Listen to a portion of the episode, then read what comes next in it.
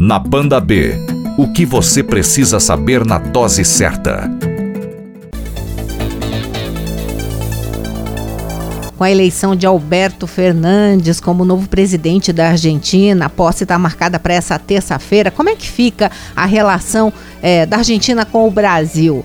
É, não foi das melhores, não, né? Durante a campanha presidencial na Argentina, o presidente Jair Bolsonaro fez várias críticas a Fernandes e defendeu várias vezes a reeleição de Maurício Macri, que perdeu é, no primeiro turno. O Bolsonaro chegou a dizer que se Fernandes fosse eleito, a Argentina se tornaria uma nova Venezuela e por isso cidadãos argentinos fugiriam para o Rio Grande do Sul, assim como os venezuelanos fugiram para Roraima.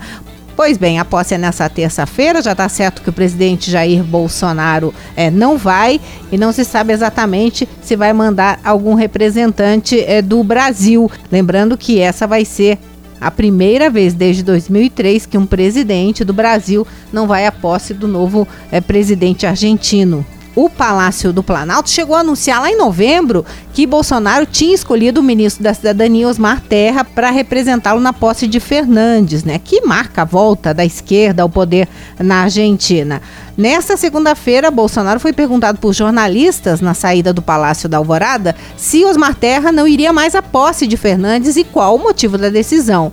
Bolsonaro disse que vai analisar a lista de convidados da solenidade, mas desconversou na hora que os jornalistas insistiram na pergunta. Primeiro, estou analisando a lista de convidados por parte dele. Quando eu assumi aqui, eu não convidei algumas autoridades também, ok? E o nosso comércio com a Argentina continua sendo da mesma forma, sem problema nenhum, não vai interferir em nada. Outra Mas não vai ter ninguém então, presidente? Outra pergunta aí. Senhor pode voltar atrás depois Outra pergunta. Não tem outra pergunta? É, presidente. É outra pergunta. Então, obrigado. Até mais. Presidente, presidente, bom dia. Bom dia. Na verdade, o que pesou na decisão de Bolsonaro foi o fato de terem sido convidados os ex-presidentes Evo Morales da Bolívia e Raul Castro de Cuba. Os dois pertencem ao campo né, ideológico oposto ao de Bolsonaro, são próximos de Lula, por exemplo. Vizinhos que estão aí com a relação estremecida nos próximos anos.